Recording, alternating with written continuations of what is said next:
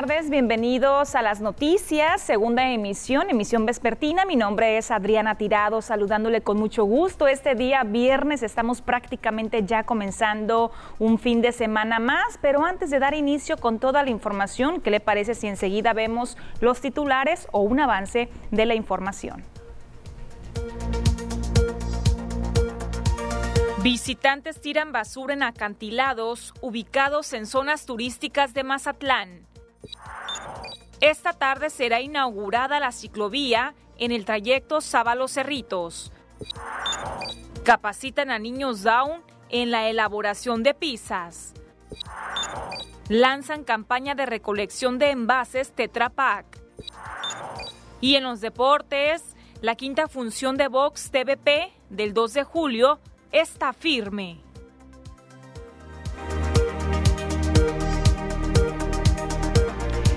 Iniciamos con la información de este día, viernes 25 de junio.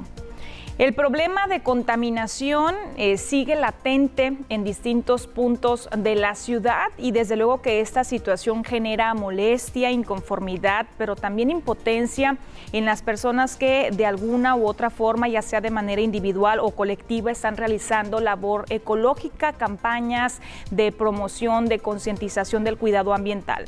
Pero en esta ocasión nos vamos a enfocar en el problema de contaminación que está prevaleciendo en los distintos acantilados de la zona turística de Mazatlán. La contaminación de acantilados en los distintos cerros de la ciudad es un problema que por años se ha presentado en Mazatlán. Locales y turistas acostumbran usarlos como paraderos para ingerir bebidas embriagantes y consumir alimentos con el pretexto de ver el mar y sus atardeceres. Lo malo es que a pesar de contar con botes de basura colocados por los mismos vecinos y personas preocupadas por el medio ambiente, siguen arrojando sus desechos hacia la maleza. 31 años trabajando y siempre pasa lo mismo. Llega el turismo, lleva la gente de aquí de Matlán, termina el cerveza, termina el refresco, lo que sea, y le da Honda. Tiene el tambo a sus manos y no lo echa. Eh, un atardecer espectacular aquí en las tres islas y, y tienes el bote de la basura a tres metros y se les ocurre arrojar esto como si fuera un basurero. Alwin van der Heyden es uno de varios voluntarios que se preocupan por mantener estos espacios libres de contaminación.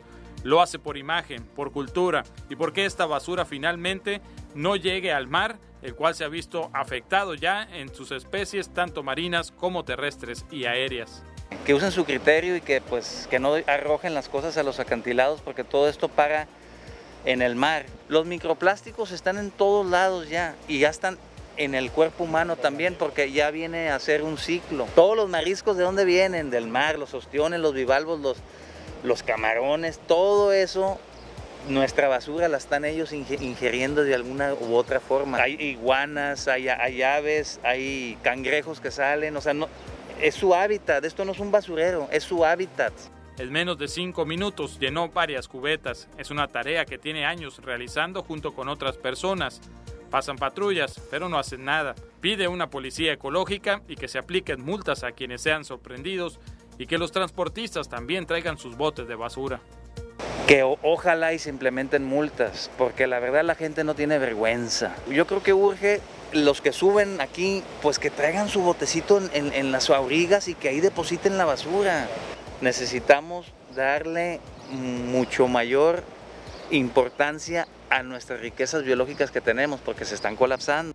Forma parte de la Brigada Croa y de la Asociación de Colonos del Cerro del Vigía, quienes en conjunto con otros ciudadanos realizan este tipo de labores y han colocado tambos contenedores. También limpian playas y recientemente un niño de nombre Kevin se sumó a la actividad, esfuerzo que fue reconocido por el empresario Lalo Ojeda quien le donó un Morey Boogie para motivarlo a seguir con este tipo de acciones. Con imágenes y edición de Gustavo García informa para las noticias TVP Omar Lizárraga.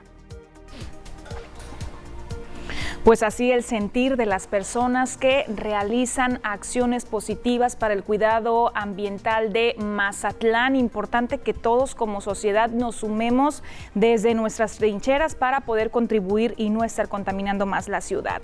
Miren, otros asuntos, finalmente la ciudad de Mazatlán va a contar con un circuito para que los ciclistas, eh, pues que abarca gran parte de la ciudad completando un total de 30 kilómetros. Es un circuito mm, dirigido para los ciclistas. Este viernes por la tarde tendrá lugar la inauguración a cargo del gobernador del estado de Sinaloa, Quirino Ordaz Coppel, del tramo de la ciclovía Sábalos Cerritos, comprendiendo una distancia de 4.3 kilómetros partiendo desde la Marina hacia la zona de Playas Brujas. Con esto se pretende que Mazatlán sea el único destino turístico del país que cuente con una ciclovía de tal magnitud al sumarse los 18 kilómetros que tiene el malecón y los que conforman los parques lineales de la ciudad, reuniendo en total 30 kilómetros de ciclovía. Para esta obra, repito, la Sábalos Cerritos, por orden estatal, se han invertido 23 millones de pesos durante cuatro meses de trabajo, con un área de rodamiento e hidroconcreto permeable, teniendo 4.3 kilómetros de longitud, 175 luminarias, 35 bancas de descanso y también 70 bicipuertos. Y en la Cámara Nacional del Comercio, de Servicios y también de Turismo de Mazatlán le han abierto las puertas a nuevos talentos en el ámbito empresarial. El organismo de recién creación se encuentra en búsqueda de jóvenes del sur de Sinaloa de los 18 a 35 años de edad que desean y deseen emprender a través de su programa ARRE, Activa, Revoluciona, Realiza y Emprende. Al respecto, Lisette Sánchez Corral, quien es la presidenta de Canaco Joven, informó que la convocatoria que ya ha sido abierta está dirigida para los municipios, ponga atención, tanto de Cozalá como de Elota, San Ignacio, Mazatlán, Concordia, El Rosario y Escuinapa. Dijo que se pide enviar un video de la idea del negocio con duración máxima de un minuto a las redes sociales de Canaco Mazatlán y Canaco Joven Mazatlán a través de Facebook o bien a través de Instagram hasta antes del 31 de julio. Una vez culminada esa etapa, se realizará el Verano Arre. Se trata de un evento social contemplado para el sábado 31 de julio, con convivencia teniendo una recaudación de capital semilla para proyectos seleccionados de 10 mil pesos. Esa es la cantidad. Posteriormente se tendrá la evaluación de proyectos comerciales del 1 al 7 de agosto, seleccionando seis proyectos, los de mayor potencial y viabilidad para hacer entrega del capital Semilla el próximo 8 de agosto. Y de los proyectos de éxito a los cuales se le está dando acompañamiento al interior de Canaco Mazatlán, le voy a presentar la historia de la joven Leila Medina Cristerna. Ella es tan solo una adolescente de 12 años de edad y enseguida le vamos a presentar su historia, su caso de éxito, porque ella desde ahorita, desde esta edad, ya es todo una, toda una emprendedora. Cuando estaba de moda que las niñas querían un spa, yo dije, yo también quiero un spa. Y, mi papá me dio la idea de decir, ¿y por qué no tenemos uno? Y los dos ahí estuvimos, ay, perdón, estuvimos ayudándonos para crear el spa. Primero, cuando vine al campamento de verano de, de Canaco aquí, teníamos que hacer un proyecto. y, y pues a mi papá y a mí nos gustaban las flores y decidimos eh, crear Flor de April, que son pequeños detalles con flores. Ahorita mm, voy a pasar a segunda y secundaria. Tienen una idea de crear un negocio, háganla, porque se puede hacer un negocio más grande y pueden crear todos sus, sus sueños. Tienen que seguirlos y, y apoyarlos y, y tienen... tienen que hacerlo. Sí, tienen que hacerlo realidad. Hasta ahorita como administración de empresas me gustaría estudiar. Muchísimas felicidades y desde luego un reconocimiento para esta joven emprendedora que desde ahorita a su corta edad ya tiene un proyecto, ya ahí va definiéndolo. Miren, otro orden de ideas en otros temas, aún y con el alza, el incremento de casos COVID que se ha estado presentando en las últimas, en los últimos días aquí en el municipio de Mazatlán, bueno, en el caso exactamente de nuestra ciudad se mantiene la expedición y la demanda de pasaportes para quienes deseen desean viajar hacia el extranjero. La Oficina de Enlace Municipal de Relaciones Exteriores está reportando 70 trámites diarios por cuestión sanitaria. Ante este interés de parte de la población por viajar este verano, principalmente hacia Estados Unidos, están recomendando comunicarse al call center para agendar su cita. Recuerde que es importante que antes de que vaya usted directamente, directamente a la oficina tenga que llamar y agende su cita. El siguiente teléfono que le voy a proporcionar, que es el 880 10 773. Se lo repito con gusto, 880 10 773 teniendo a la mano y eh, su CURP, también un correo electrónico, un número de teléfono y en caso de renovación del pasaporte, bueno, pues tener también ahí a un ladito el número de pasaporte que a usted le corresponde. Tenemos que irnos a la primera pausa comercial. Siga con nosotros, tenemos más información al regreso, pero antes le invito para que se ponga en contacto con nosotros, se comunique mediante nuestra línea de WhatsApp, que ahorita le está apareciendo aquí abajito el número en su pantalla, 6692 405644 o también puede hacer uso del código QR que también aquí le aparece, aquí a un ladito, agarra su teléfono celular, escanea el código QR y de manera inmediata, directa, se redirecciona hacia nuestra línea de WhatsApp para que nos envíe reportes ciudadanos, sus quejas, si tiene fotografía o video, con mucho gusto lo estaremos mostrando aquí durante esta emisión informativa. Hacemos el primer corte, continuamos.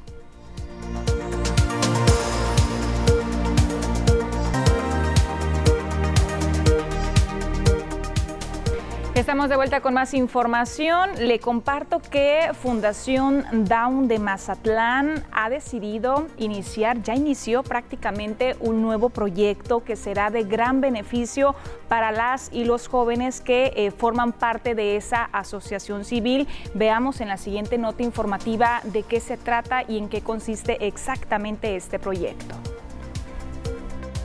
Como una forma de reactivarse en medio de la pandemia, pero también con el firme propósito de fomentar la inclusión laboral de las personas con síndrome de Down, Fundación Down de Mazatlán inició un curso de capacitación de preparación de pizzas, donde las y los jóvenes con esa condición aprenderán a prepararlas y posteriormente se comercializarán.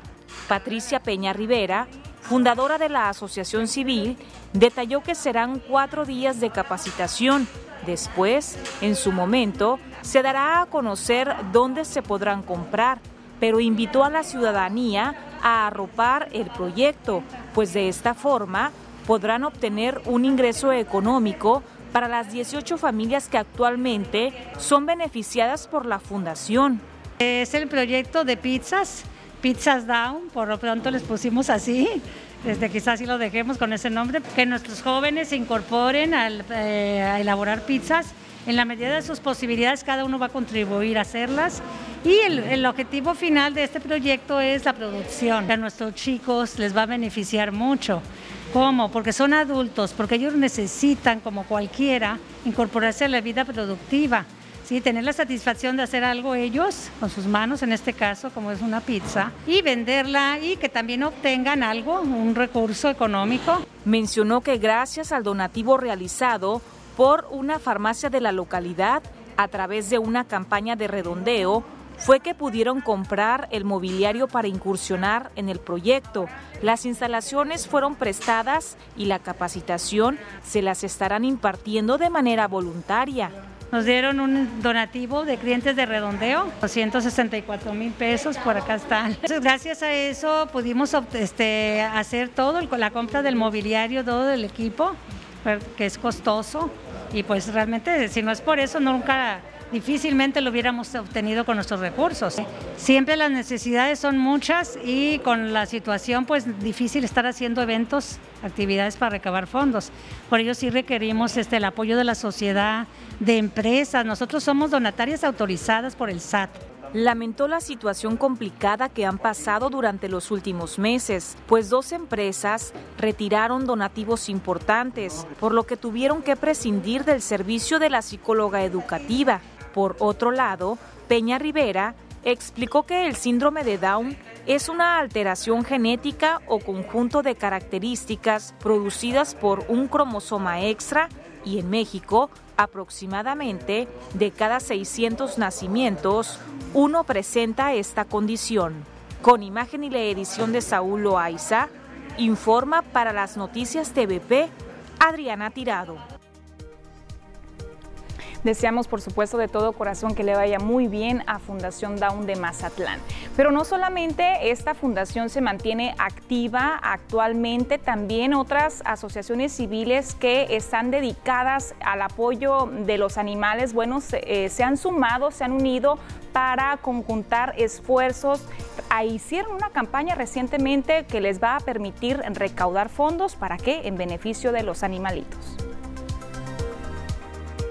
El Centro Integral de Bienestar Socioanimal que rescata perros y gatos en situación de abandono y maltrato ha sumado esfuerzos con la Dirección de Ecología Municipal para iniciar en Mazatlán la primera campaña de recolección de envases de Tetra Pak.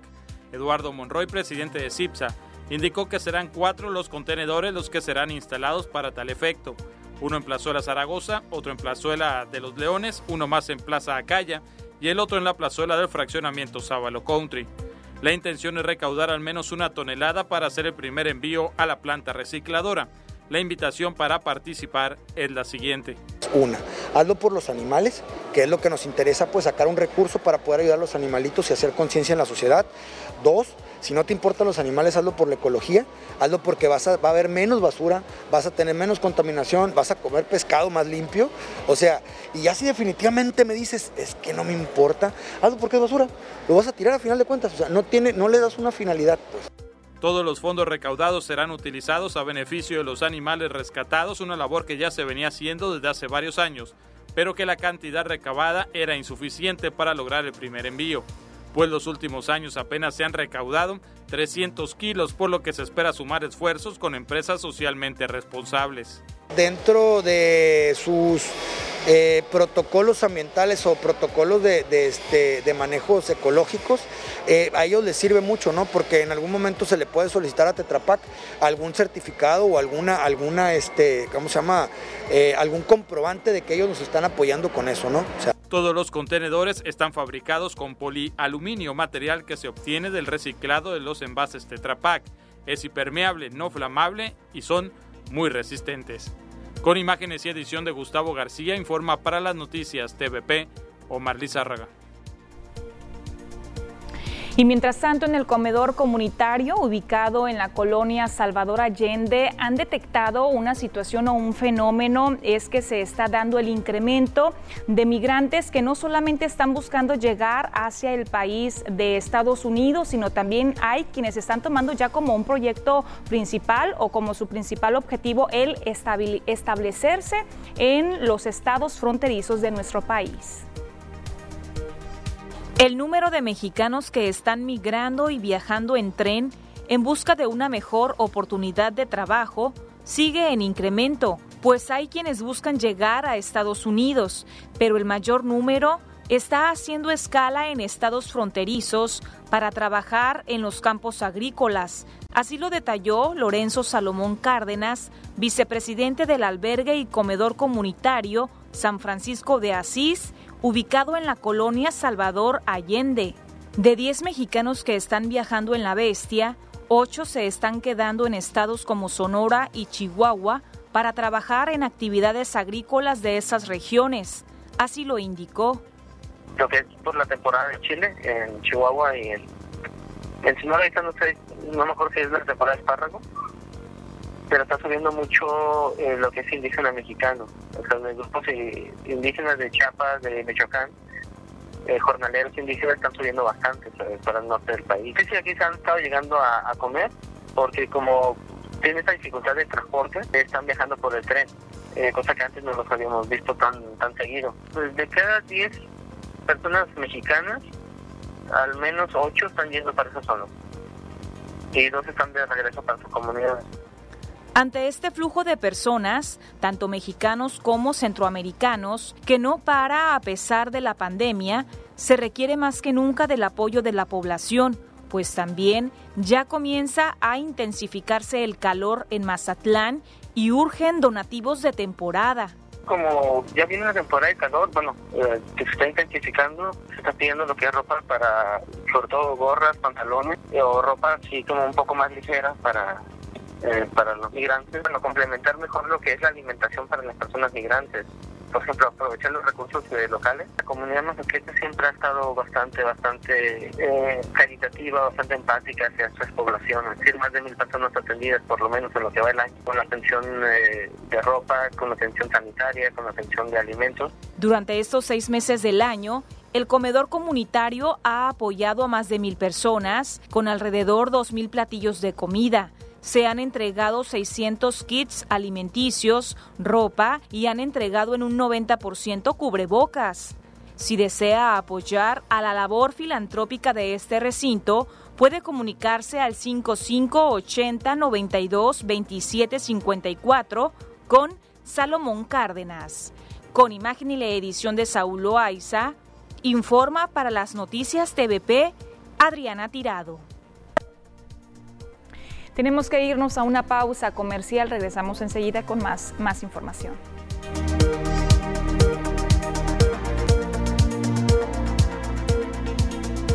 Vamos a continuar con la cápsula, la cápsula del clima, monitoreando las temperaturas para las próximas horas de este día viernes, también para el próximo fin de semana. Toda la información la tiene preparada mi compañera Diana Zambrano.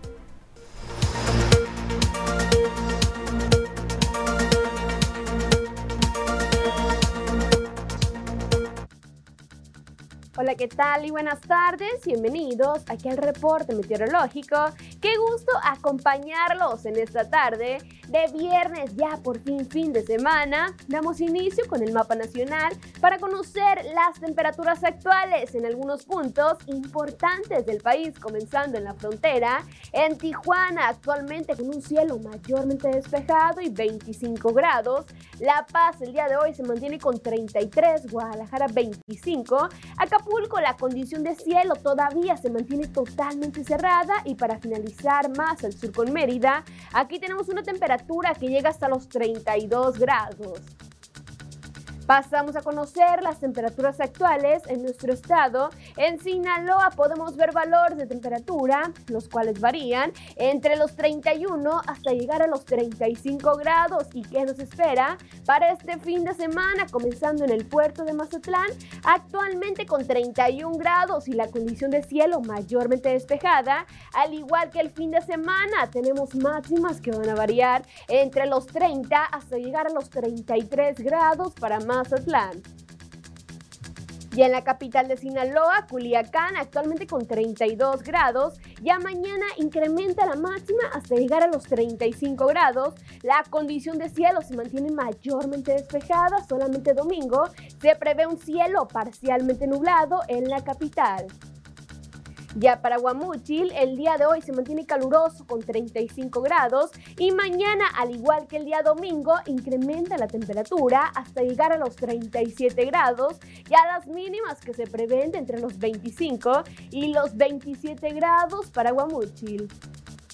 Ya para Guasave, el día de hoy se mantiene con 33 grados y mañana sábado incrementa mucho la temperatura hasta llegar a los 37 grados. La condición de cielo se mantiene mayormente despejada para los próximos días en el sector de Guasave. Ya en el sector de los mochis, actualmente con 34 grados y se mantiene como máxima para el día sábado con cielos mayormente despejados, pero ojo porque el día domingo se prevén condiciones de cielo parcialmente nubladas para los mochis. Respecto a la fase lunar, nos mantenemos aún en luna llena, la salida de la luna a las 21 horas con 26 minutos, la puesta de la luna a las 8 horas con 14 minutos, la salida del sol a las 6 de la mañana con 22 minutos y ya para finalizar, la puesta del sol a las 20 horas con 2 minutos. Hasta aquí el reporte meteorológico. Espero que tengan una excelente tarde.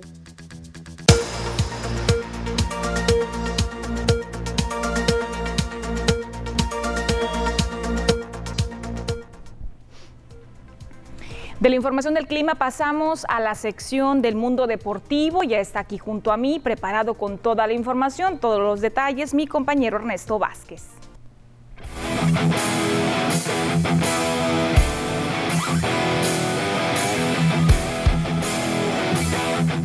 Amigos, yo los quiero invitar, ¿no? Y muchas gracias Adriana, para que el próximo 2 de julio pues se quede con nosotros en esta señal de TVP porque tendremos la quinta función de Vox TVP y no se lo puede perder. ¿Cuál es la novedad? Se iba a desarrollar en el Polideportivo Juanes Semillán, al final de cuentas se va a hacer en el foro TVP allá en Culiacán por el tema del semáforo epidemiológico por cuestión de la pandemia. Ahí se va a estar llevando a cabo a puerta cerrada. Y vamos a ver esta información referente a uno de los púgiles que estarán el próximo 2 de julio. Israel Bernal, con un récord de cuatro ganadas y ceros perdidos, se declara listo para volver a subir al ring de Bots TVP en la cartelera del próximo 2 de julio, buscando extender su récord invicto ante un duro peleador que llegará de Guamuchil, Sinaloa, a tratar de complicarle la noche en una pelea de cuatro asaltos en los pesos medio. El rival del culiacanense será Iván Rojo, quien tiene un ganado, tres empatados y dos perdidos, quien en septiembre del 2019 se enfrentó a un compañero de entrenamiento por lo que ha hecho un trabajo específico. Todo esto para llegar en sus mejores condiciones a la quinta pelea como profesional. Pues más pulido en las cuestiones que me habían fallado anteriormente en las peleas pasadas, que ya lo había comentado en otras entrevistas. Cuestiones de guardia, que aún me sigue fallando, de fuerza, de velocidad, que vamos a ir puliendo y lo vamos a ir demostrando en el momento de las peleas. Vámonos con más información del boxeo porque los que regresan a la acción, pero lo estarán haciendo en Guadalajara en la función de Canelo Promotion. Se trata del multimedallista de Olimpiada José Ángel El Chinito Amaro, que estará enfrentándose a cuatro rounds a Moisés Centeno allí en Guadalajara. Y también lo está, él es de Puebla, Jesús El Veneno Arechiga a ocho episodios ante Daniel Rojas y Rubén El Bebé Vega ante Lamberto Macías. Este muchacho es de Culiacán. Estos jóvenes, este tridente porteño estará allá en la ciudad de Guadalajara, Jalisco, en la promoción que estará haciendo Saúl el Canelo Álvarez, Canelo Promotion. En Guadalajara van estos tres muchachos. Vámonos con más información ahora referente a lo que ocurre con el equipo de Mazatlán FC y sobre todo la actividad que va a estar teniendo más adelante este conjunto mazatleco cuando vemos la preparación que están teniendo estos muchachos, ¿no? Ahora sí, vámonos con el equipo de Mazatlán FC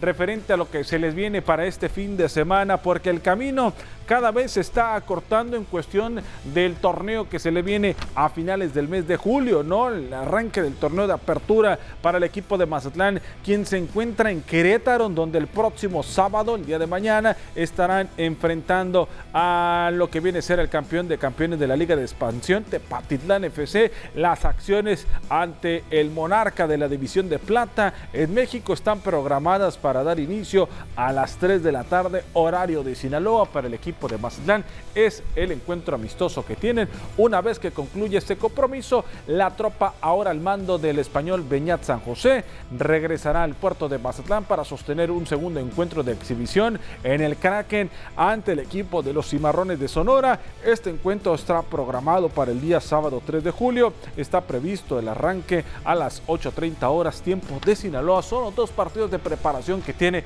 hasta el momento el equipo de Mazatlán FC durante esta semana que se les viene. Vámonos con más en referente a lo que está ocurriendo en el mundo del béisbol porque tiene otra oportunidad Julio Urias. ¿Por qué? Porque en sus dos últimas aperturas, lamentablemente para él, no ha podido sacar la victoria. Esa victoria número 10, la que le permita llegar al doble dígito. Al contrario, sus números han ido subiendo en cuestión de efectividad. Tiene 3.99 ya arañando el 4 de efectividad. No va a enfrentar a los Cubs de Chicago el día de mañana. Nueve victorias y tres derrotas tiene el sinaloense Julio Urias. Vamos a ver cómo le va.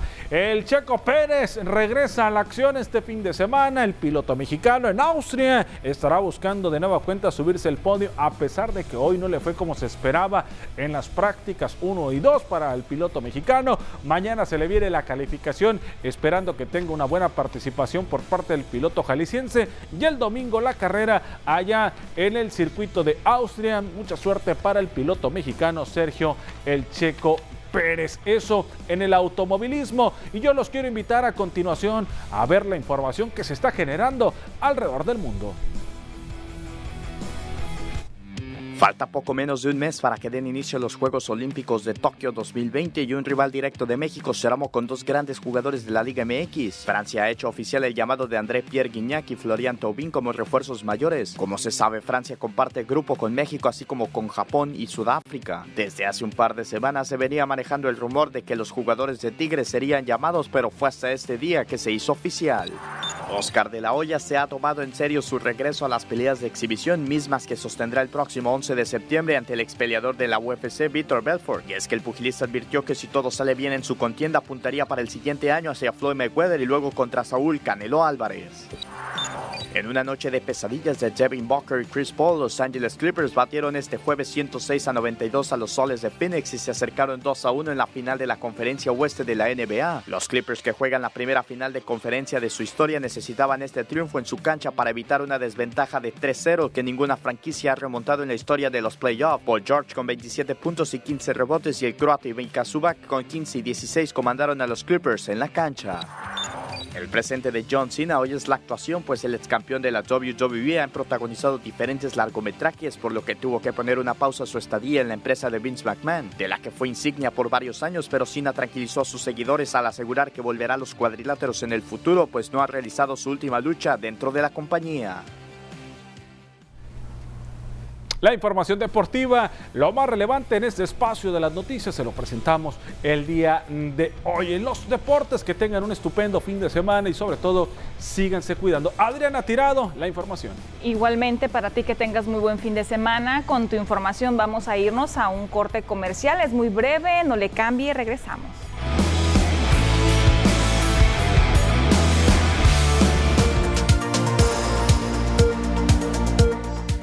Continuamos con más. A pesar del embargo que existe en Estados Unidos hacia el camarón mexicano, bueno, pues empresarios mazatlecos que forman parte precisamente del sector pesquero están actualmente cerrando importantes negociaciones. Veamos enseguida de qué se trata.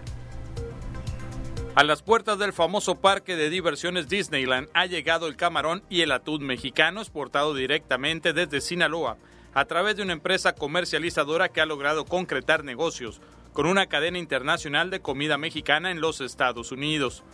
El empresario sinaloense Ronald Osuna, entrevistado vía telefónica, aseguró que con esto se apoya a cientos de familias que dependen de la actividad pesquera en este lado de la frontera, específicamente de maquiladoras de Mazatlán. En Sinaloa estamos muy contentos, siempre haciendo hincapié en la importancia y la responsabilidad que tenemos, que es cuidar la calidad, que estamos representando a cientos de maquiladoras, este, entre hombres y mujeres, cargadores, todos los que están involucrados en el proceso. Está eh, contenta la gente aquí, el mercado estadounidense, con el producto.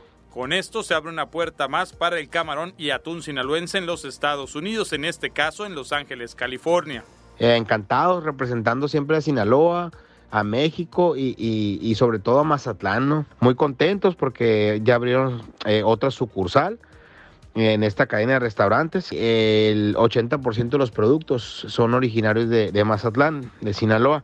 Cabe aclarar que el camarón exportado es de alta mar y que se envió al país extranjero previo al embargo interpuesto por los Estados Unidos mismo que se estima será levantado para el próximo mes de diciembre. Con imágenes y edición de Gustavo García, informa para las noticias TVP Omar Lizárraga. Y pescadores de Playa Norte manifestaron su preocupación cada vez que hay marea alta aquí en el puerto de Mazatlán debido a que sus lanchas se dañan. Indicaron que cada vez que hay algún fenómeno de este tipo, su equipo de trabajo sufre afectaciones en el motor con el agua y también con los golpes en la estructura del malecón, esto por el fuerte oleaje. Los pescadores piden el apoyo de las autoridades competentes para que volteen a ver su situación y los apoyen de alguna manera porque que está en riesgo es su herramienta principal de trabajo. Luis Ramírez, quien es pescador de esa zona, indicó que esta no es una situación nueva, sin embargo, con el paso de los años el problema se ha incrementado. Escuchémoslo. Eh, lo que pasa es que no hay, no hay una, un apoyo, no hay. el apoyo nomás es amarrar la panga y, para arriba. Porque, aquí, está, aquí, está, aquí, está igual, aquí está peor, aquí está feo pero en otra parte está peor. No, no apoya al, pescador. nunca lo ha apoyado, porque si, el gobierno fuera otro, pues hubiera, hubiera algo, mete sobre las pongas para arriba o algo, pues, pero no, se golpean. Tiene, tiene, tiene, aquí esta llanta aquí abajo porque se, golpea la proa, se descompone el motor, pues, porque uno, uno va, va, a trabajar, pues, pero como no se puede ahorita, por esto, no se puede. Pausa comercial, continuamos.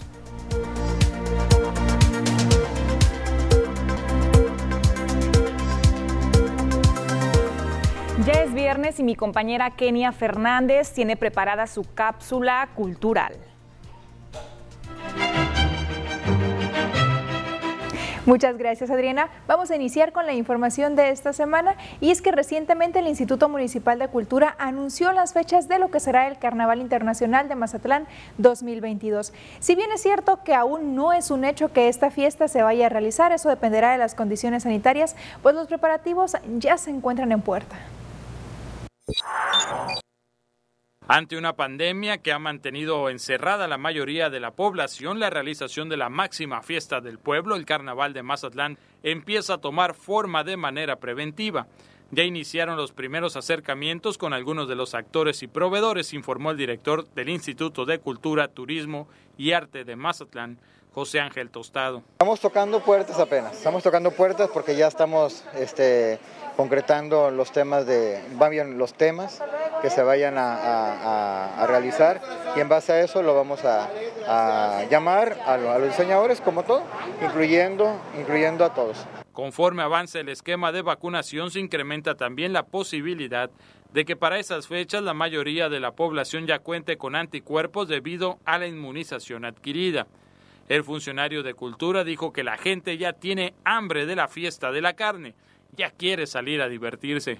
Es muy probable, es muy probable, ¿por qué no? Tenemos que, innovar, que innovar y, Mazatlán cada día tiene que este, colocarse y posicionarse en todo momento a nivel nacional e internacional como puerto y como destino turístico. No, no tuvimos el carnaval 2021, tenemos hambre como mazatlecos de la fiesta, de la fiesta del carnaval, la fiesta de la carne, que se realizará en nuestro puerto y por supuesto invitar a todo México. Con esto no se confirma la realización del próximo carnaval, sin embargo ya se sientan las bases por si las condiciones son favorables.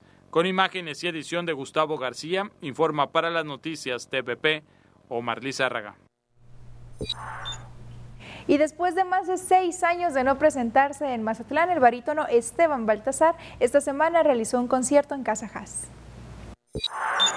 El barítono Esteban Baltasar en compañía del pianista Mario Cabuto ofrecieron el concierto Por el gusto de.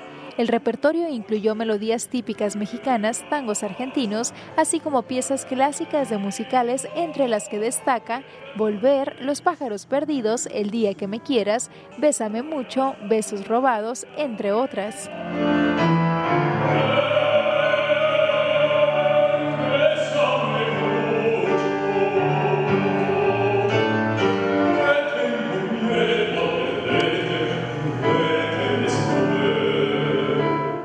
La propuesta musical creada por los artistas con amplia trayectoria en México y el extranjero mostraron que lo clásico no pasa de moda y con arreglos frescos, las piezas armoniosas fueron del gusto de los asistentes que se dieron cita en Casa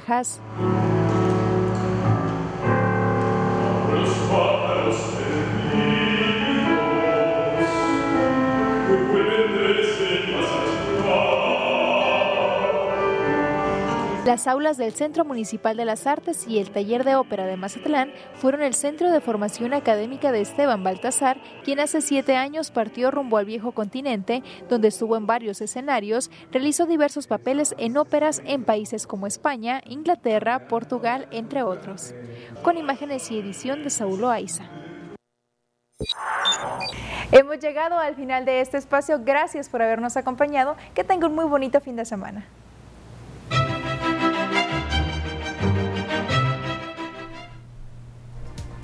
Gracias a Kenia Fernández por presentarnos la cápsula cultural. Sigo con más información. El día de ayer, 24 de junio, como parte de las celebraciones por el Día de San Juan, en la sindicatura de Villa Unión se realizó la entrega de un reconocimiento a nuestra ex compañera reportera Verónica Arredondo, esto por su trayectoria en el ámbito periodístico, pero también como docente. Por 25 años de trayectoria periodística y 22 como docente, la maestra Verónica Arredondo fue reconocida por la comunidad de Villa Unión. En el marco de los festejos del Día de San Juan, el síndico Alonso Valenzuela le entregó la distinción por su importante labor sirviendo a la sociedad. Trabajó por más de 25 años como reportera y conductora de televisoras Grupo Pacífico, siempre realizando su labor con compromiso y profesionalismo, al igual que su función como docente de preparatoria en la Universidad Autónoma de Sinaloa. Verónica Redondo se dijo orgullosa de recibir este reconocimiento por parte de la sindicatura que la ha visto crecer y desarrollarse. Como una vocación y es algo que retribuye a la sociedad. Siento que la trayectoria periodística junto con la función docente es una satisfacción y es un logro profesional que me hace sentir bien como persona, bien como profesionista y sobre todo un gran ser humano. Y es un orgullo para mí pues ser homenajeada esta noche porque precisamente en el marco de las fiestas del Día de San Juan que es la máxima fiesta del santo patrono de este pueblo. Esta es la cuarta ocasión en que la comunidad de Villa Unión entrega este reconocimiento a los villaunienses destacados. Con imágenes y edición de Saulo Aiza, informa para TVP Kenia Fernández. Muchísimas felicidades para Verónica Arredondo, muy bien merecido este reconocimiento. Pausa comercial, continuamos.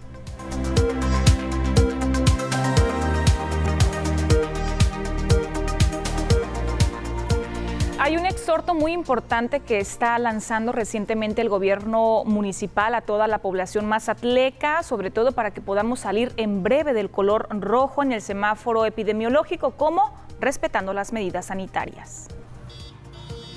Al llegar Mazatlán a los 155 casos activos de COVID-19, permaneciendo en rojo como coloración del semáforo epidemiológico, el alcalde Luis Guillermo Benítez Torres llamó a las y los mazatlecos a apoyar la autoridad con el cuidado de las medidas sanitarias a fin de salir avantes de la situación en breve.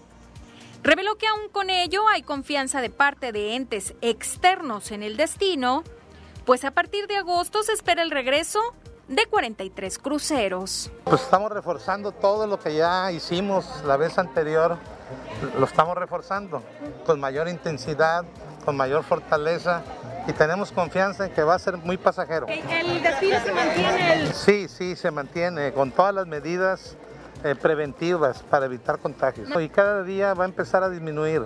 Tenga confianza, estamos estudiando esto. Fuimos pioneros en actividades importantes para detener el virus y seguimos siendo pioneros. Eh, esto no sucede en Matlán, sucede en el país, pero vamos a, a derrotarlo. ¿Se vienen y antes de despedirme, le voy a informar el número de casos activos que hay a nivel nacional, de acuerdo a la cifra que nos proporcionan las autoridades del orden federal. Comenzamos por el número de casos activos, ahí lo vemos ya en pantalla, un total de 28.810. El número de decesos, 232.068. El número de recuperados, 1.982.674. Vemos enseguida la información que ya corresponde al estado de Sinaloa. También comenzamos con el número de casos confirmados, 40.645. El número de decesos, 6.419. Nuevos fallecimientos, 10. Personas recuperadas, 33.650. Vemos a continuación la gráfica con la información de cada eh, de los municipios. Nos vamos a enfocar en los que presentan la incidencia más alta. Tenemos a Ome con 96 casos activos. Culiacán, vea la cifra de Culiacán, 171 casos activos. Está en rojo y cómo estamos aquí en Mazatlán, 115 casos activos. Ojo con el municipio de Rosario porque también la incidencia se va incrementando, 574 casos activos en todo el estado de Sinaloa. Con esa información llegamos ya a la recta final del noticiero. Le agradezco mucho porque estuvo acompañándome este día viernes y toda la semana durante las diferentes emisiones informativas. Les espero el próximo lunes en punto de las 2 de la tarde. Muy buen fin de semana, cuídese mucho.